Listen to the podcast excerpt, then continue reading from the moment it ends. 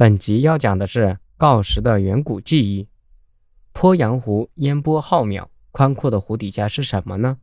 鄱阳湖之畔的庐山，成为了解鄱阳湖基底，同时也是下扬子结晶基底的重要窗口。庐山地处长江南岸，鄱阳湖西畔，是我国著名的风景名胜地之一。其大地构造位置处于扬子板块东南缘。庐山地区出露的星子岩群是扬子古路东南缘出露的变质岩程度较高的前寒武纪结晶基底，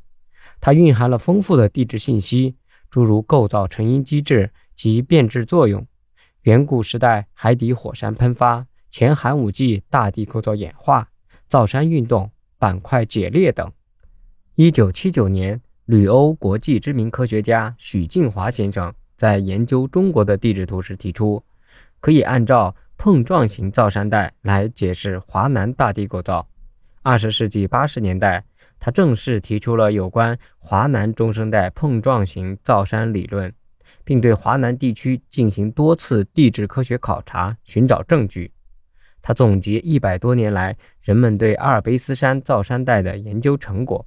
运用板块构造理论概括阿尔卑斯山造山带的时间空间发展模式，并根据此模式结合北美典型造山带特征，对华南地区进行对比研究，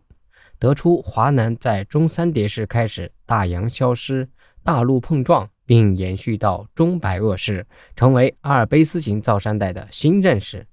他的理论重要证据之一就是庐山飞来峰。根据构成庐山山体东南山下的中深变质岩，直到汉阳峰上的流纹岩等所有前震旦基地层，可能是巨大的九零刚性基底推覆体的一部分。它向北推动混杂带，并引起前路褶皱带的古生代滑脱变形构造。后来的侵蚀作用使推覆体的这个部分与九零杂岩体部分分离出来，成为孤立的飞来峰。要深入的研究这些科学问题，一个非常重要的内容就是要确定这些古老岩石的形成年龄。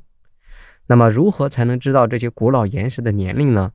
在这些古老而繁复的岩石中，携带着一种其貌不扬的小矿物，它的名字叫锆石。作为氧化类矿物家族的一员，小小的锆石晶体广泛存在于沉积岩、变质岩和岩浆岩中。一般大小只有一百到三百个 μm，宽五十到一百五十个 μm，它却记录了丰富的年龄信息。锆石是一种高度稳定的矿物，它能持久地保持矿物形成时的物理和化学特征。它具有普通铅含量低、铀、镀等放射性元素含量高、离子扩散速率低、封闭温度高等特点。它的晶体结构可以轻易锁住铀原子。铀衰变产生的铅可提供精确的时间，从锆石矿物晶体形成时刻，放射性时钟的指针就开始计时了。目前以精细的锆石矿物学研究为基础，锆石已经成为铀铅法同位素地质年代测年最重要的定年矿物。作为岩石定年的最理想对象。地学科研人员正不断利用它神奇的年龄记忆功能，解码各类岩石的形成年龄。目前已测定出最老的锆石形成于四十三亿年前。早期对锆石的测年技术方法是经过岩石破碎、淘洗、电磁选、过重液，在双目镜下挑选出无明显裂隙、包裹体少、透明干净的锆石，将它溶解后进行测量。一九九五年，运用这种方法，地学界传来了一个重要的、振奋人心的消息：江西省地质矿产局地质工作者在庐山山脚下，从一种叫斜长角闪岩的变质岩中获取的小锆石，通过单颗的铀铅锆石年龄测年，测定结果是一千八百六十九加减四十个百万年，也就是说，发现了十八点六九亿年以前的岩石。这个结果正式发表于1977年1月的《地质科学》杂志上。这次年龄值的测定将下扬子板块结晶基底年龄推进到了古元古代，成为江南造山带最古老的结晶基底。与此同时，地质工作者还获取了庐山汉阳峰流纹岩和庐山陇系壁岩的锆石优签，